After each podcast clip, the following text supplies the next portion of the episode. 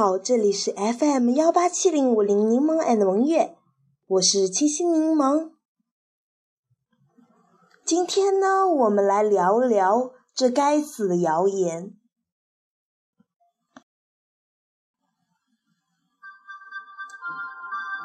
校园里总是传流着不少风云人物的掌故，比如。某某某考试从来没有掉过年级前三名，有次考了第二名就哭了一整天。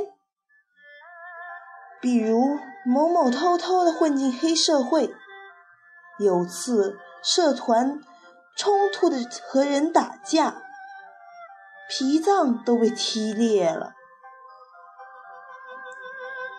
伤好以后，浪子回头考上了北大。比如某老师本来可以留在大学里任教的，但是他妈妈临终前叮嘱他千万别当科学家，像他爸爸一样。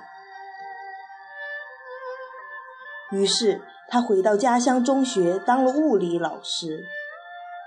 了解这些掌故的人，就像掌握了巨大的资源，可以神秘的。在角落里交头接耳，仿佛言语间能表达出自己见多识广、颇有江湖地位和人脉背景，从而引来一声声惊叹。而就是在这些窃窃私语的角落里，有一种看不见的小妖精正在悄悄诞生。它们诞生在大脑神经元那些瞬间触碰而产生的火花中，然后在每一次传播中获得了力量，逐渐发展变化，时而狰狞，时而狂笑，直到连它的主人也驾驭不了它。这就是谣言。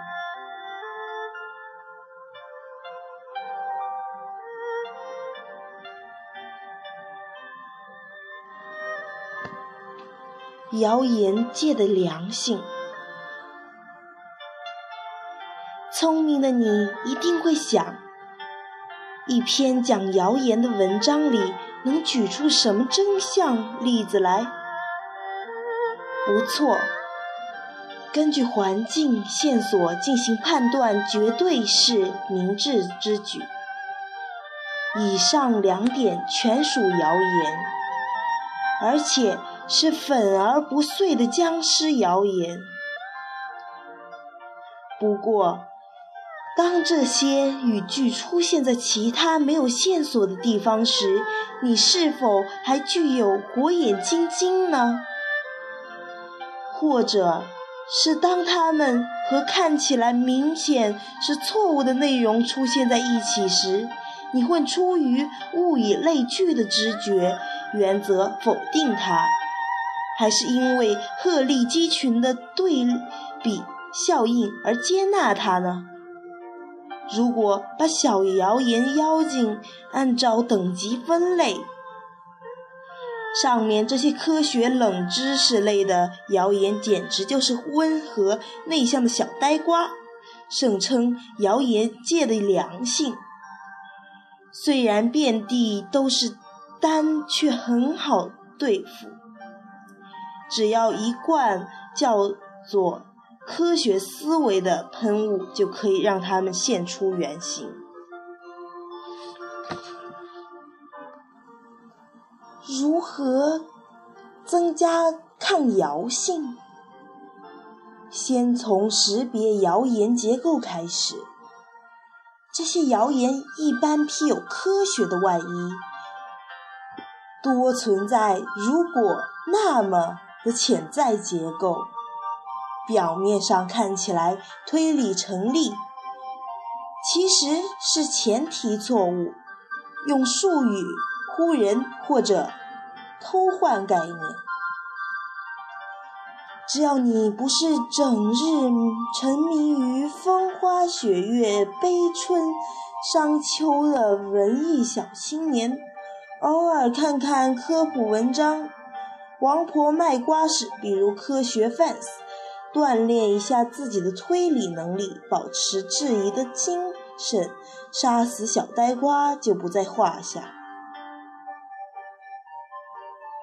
心惶惶，被夸大与夸张的真相。不过，谣言界还是有更多出神入化的黑魔法师呢。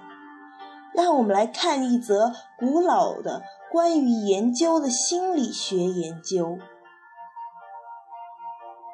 原文由他发表于1935年的英国杂志。事件的主体是1934年1月15日。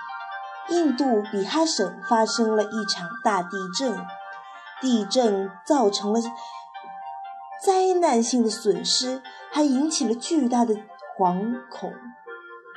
主要是在这期间，谣言四起。经过以上对比，不难发现，一切谣言都源于真相，只不过被无穷的民间智慧进行了加工而已。这也正是黑魔法师谣言的厉害之处。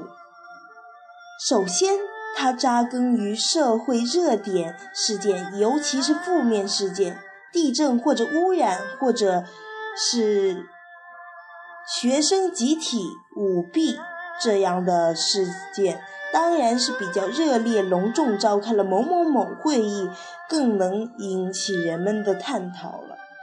成功的博取了人们的注意力。其次，对着社会事件，人人都有发言权，人生来就是社会人，对于社会事件总有自己的看法、观点和信息处理方式，对错难辨。因此，这些小妖精衔着真相的金钥匙诞生，然后乘着人民的智慧的东风。口耳相传，不断演化，如虎添翼，生机旺盛，最终变成骇人听闻的谣言，闹得人心惶惶。生命不息，谣言不止，人脑的偏见，在微博严防死守的时代，一条内容。失实的微博转发五百次以上，发微博者就可能被判定为造谣而接受一定的处罚。这是力图消清网络传播不良风气的不得已之举。不过，一条谣言在进入网络前，很可能已经在各种非正式的交流中潜伏了很久。发微博的人。又能算是元凶吗？在了解过以上两种谣言之后，你是不是对粉碎谣言跃跃欲试了？打蛇打七寸，我们需要了解的到底是哪些元素，一步步成就了谣言？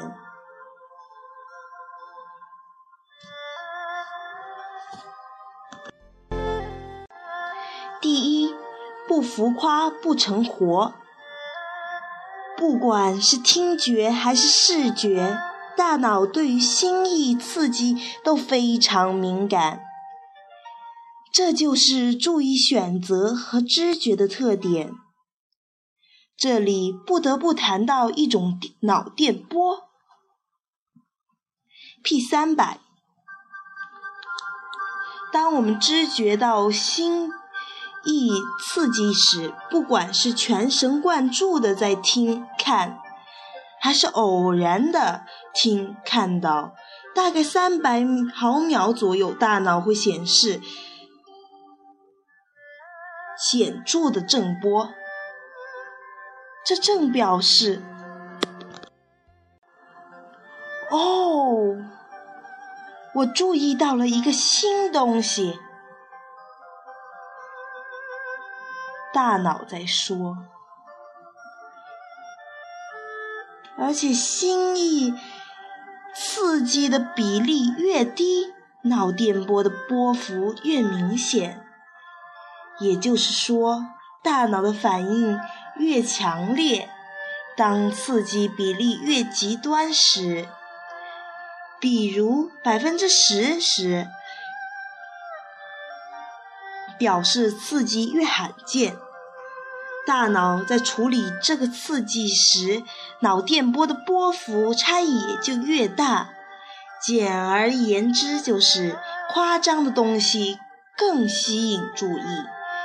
这是由我们的生理结构决定的。针对这一点，在对抗谣言时，我们需要提高警惕性，注意到不等号的认同，别把大脑调成偷懒的默认模式。第二，简单明了也是好谣言。口耳相传给了每个参与者极大的自由度，所以人人都可以绘声绘色地增加细节，也可以根据自己的喜好删减细节。包括性的强的谣言，在传播中演化出龙生虎爪，威力无比。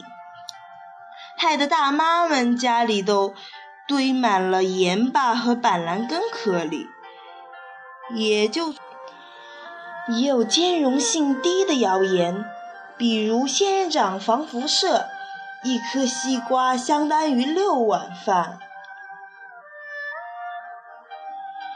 简单原始，便于记忆且易于携带，在传播中稍带手就出去了。这都是因为大脑偏爱简单直接的信息，复杂的观点不好传播。观点在传播时会丧失详细内容。看到这儿，聪明的你是否能感觉到这二者的关系和自然规律默契极了？复杂的高等生物，比如人。是逐渐进化来的牛，简单原始的生物，比如地衣和草履虫，也能绵延世世代代。更牛。针对这一点，我们要养成把书读后的习惯，好奇的追问每个该让你的内涵，不当。没脑子的传话筒。第三，众志成城齐造谣，谣言这个小妖精，生命力可旺盛着呢。人民群众的智慧功不可没。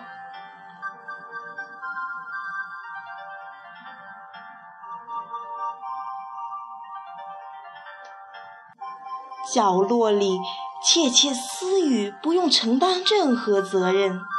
网络上的转发点赞也不过是举手之劳。正是谣言成本低，网络匿名性带给他的责任分散，还有网络谣言病毒式传播模式，造成了网络初开始谣言盛传的景象。所以。如何在一片谣言声中抓住真相，避免成为传谣工具或者是传谣一份子，是每个异时代公民的必修课。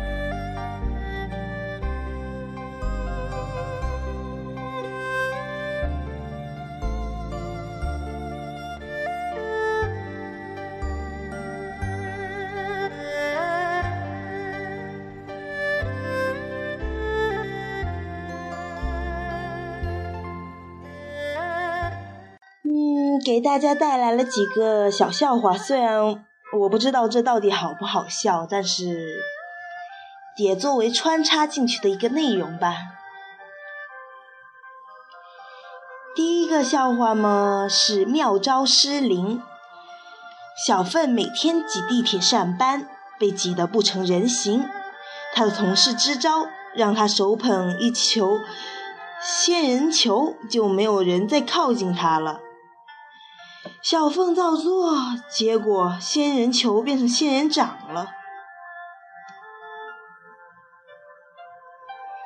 理直气壮，女儿吵着要买运动服，理由是可以穿着它晨跑。父亲说：“为什么一定要买运动服？穿校服晨跑也是一样的呀。”女儿说：“怎么能一样呢？穿校服跑步，别人不知道我在锻炼，还以为我上学要迟到了呢。”抽奖活动，学校举办雪碧抽奖活动，四人一组，先喝完的前两名算赢。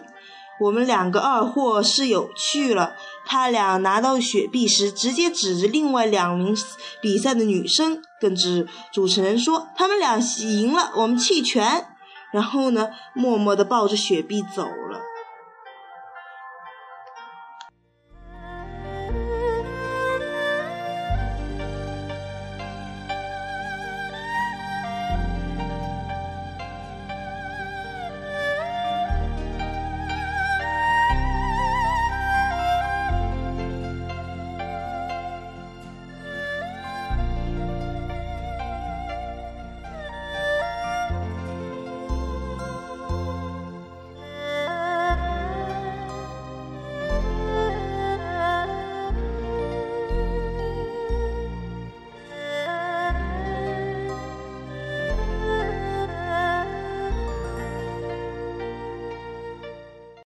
大家好，这里是 FM 幺八七零五零柠檬爱萌月，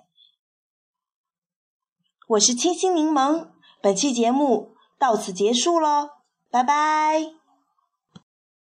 本次电台节目播放完毕，喜欢可订阅 FM 幺八七零五零柠檬 and 萌月，感谢大家对本期节目的收听，希望大家继续收听，拜拜了。